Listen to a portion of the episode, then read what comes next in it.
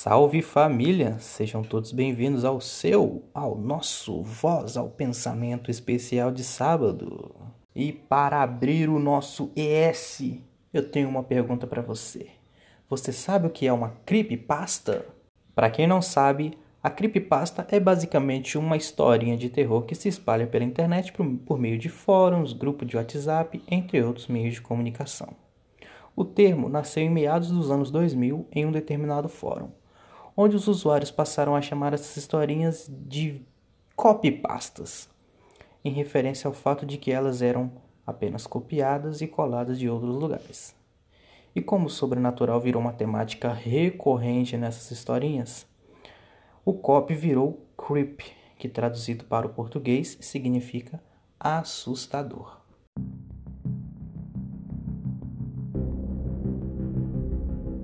No decorrer da semana, eu trouxe algumas dessas historinhas macabras. A primeira fala de um menino que se cortava. Ele tinha um grave problema com a depressão, por conta que seus pais brigavam muito e também bebiam muito, eram alcoólatras. E junto dela, eu trouxe uma frase do Augusto Cury, falando da importância dos pais cuidarem da mente dos seus filhos. Quem não ouviu, ouve lá. A história é macabra, mas nos faz refletir. O segundo conteúdo dessa semana do terror foi uma lenda urbana asiática que fala de uma mulher bem macabra que usa uma máscara cirúrgica que cobre sua boca deformada e também utiliza uma tesoura para deixar algumas pessoas iguais a ela. Para mim, essa foi a mais assombrosa, porque atualmente todo mundo está usando máscara, né? Ou deveriam estar usando. Logo depois, eu trouxe o Coringa, que é um personagem muito conhecido por sua loucura, e ao meu ver, ele se encaixa muito bem no tema Halloween, exatamente por conta dessa loucura. E não sou só eu que acha isso não. Uma pesquisa de um determinado jornal americano mostrou que o Coringa é um dos personagens mais escolhidos como fantasia para o Halloween. A segunda creepypasta que eu trouxe aqui para o Voz do Pensamento foi a do Amigo Imaginário que matou a esposa e a filha de um rapaz. Esse amigo imaginário cometeu o crime paranormal com uma faca e simplesmente colocou o objeto do crime na mão do rapaz, que foi acusado e condenado. E o mais maluco é que o amigão imaginário visita ele todas as noites. Toque, toque no espelho. Essa foi a minúscula história de terror que eu contei na quarta-feira. Imagina você acordar achando que tem alguém batendo na janela, mas não tem. E na verdade, esse barulho vem de dentro do espelho. Muito louco, muito louco mesmo. Em questão de interpretação, eu vi algo mais simbólico, de algo dentro da sua imagem querendo sair. Nada mais. Talvez o seu lado obscuro, não sei. A última creepypasta que eu trouxe foi a da cachorra que via espíritos. O dono do animal achava que era o seu pequeno animalzinho que arranhava a porta do seu quarto, mas na real não era ela, e sim era algo paranormal.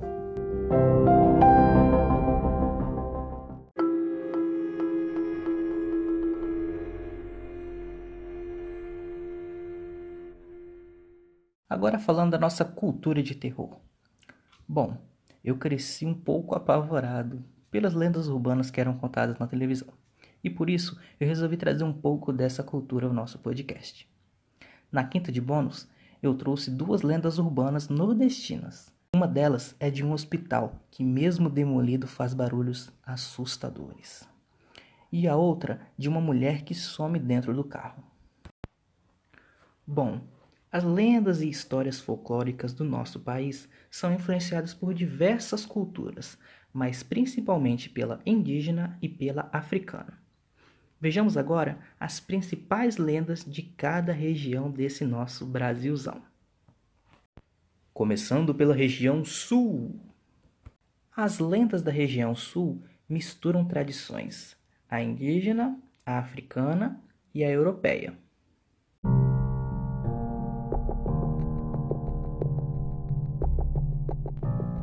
A lenda da cuca.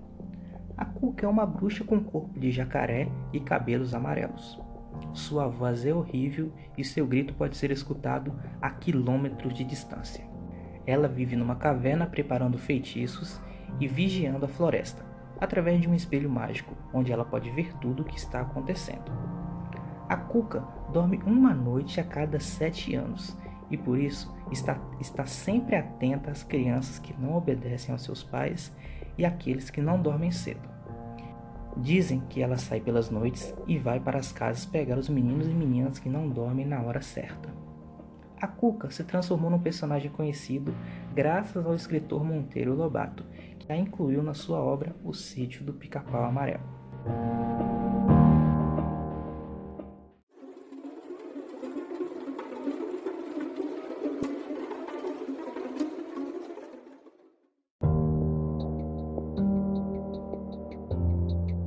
Na região sudeste, as lendas são influenciadas pela cultura africana e pela cultura indígena.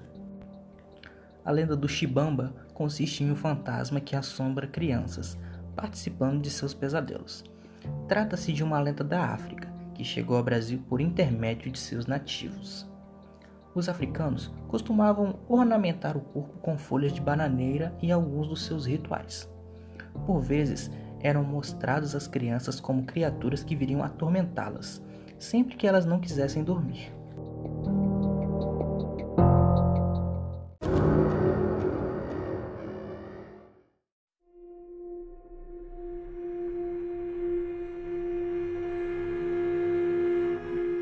Na região centro-oeste, possui lendas que refletem a natureza local, como os grandes rios e as matas de grande fauna.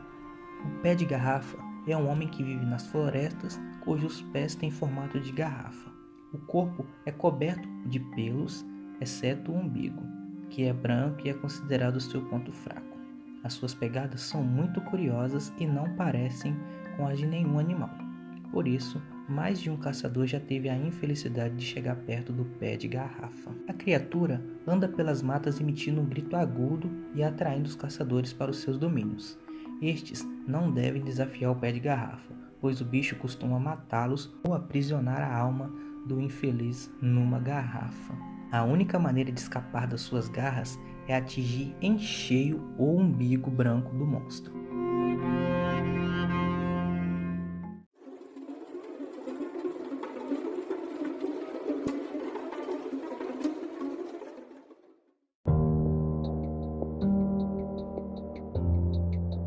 Cabra cabriola é uma lenda contada principalmente em Pernambuco e teve origem no final do século XIX.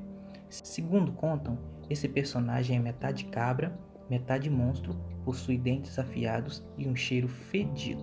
Ela vive procurando crianças para se alimentar, mas também ataca pessoas que andam nas ruas sozinhas durante a noite.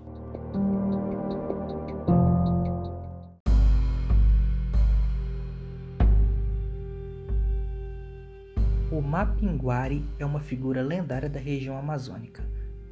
Além de medonha, essa criatura é peluda como um macaco, bastante alta, tem apenas um olho no meio da testa e a boca no lugar do umbigo.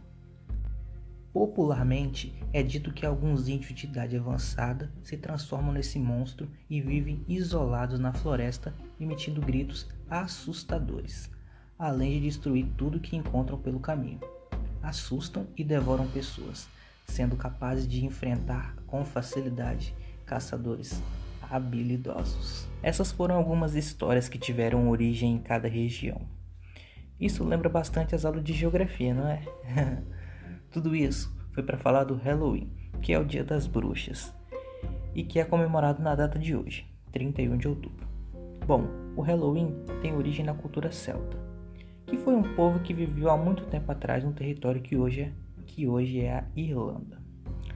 Eles se fantasiavam na ideia de enganar espíritos que viriam para dizimar seu povo e suas plantações. Em 1845, na própria Irlanda, ocorreu um fato histórico chamado de A Grande Fome, onde um milhão de pessoas foram forçadas a emigrar para os Estados Unidos, levando junto suas histórias e suas tradições.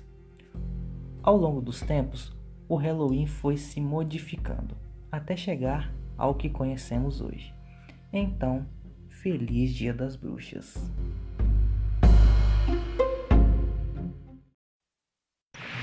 Interrompemos este programa para levar até vocês o programa do Coragem, o Cão Covarde, estrelando Coragem, o Cão Covarde. Abandonado ainda filhote, foi encontrado por Muriel, que mora em lugar nenhum com seu marido Eustácio Resmungão. Mas coisas assustadoras acontecem em lugar nenhum. Depende do Coragem salvar sua nova casa. Cachorro idiota, você me fez parecer mal.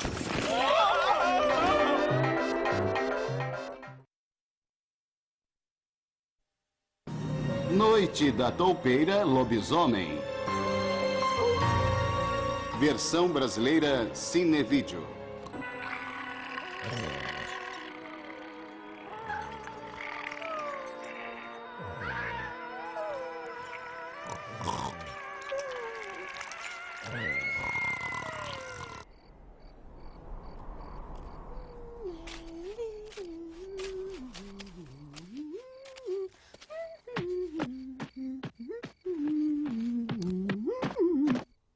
Olha só isso, um coelhinho. Está com fome?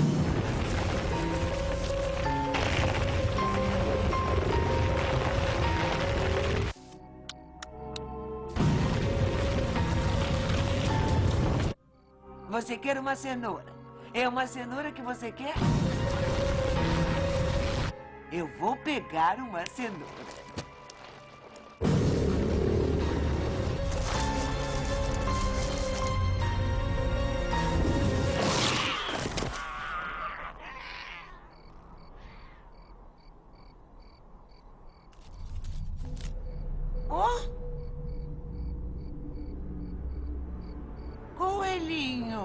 Onde você foi? Oh! Oh!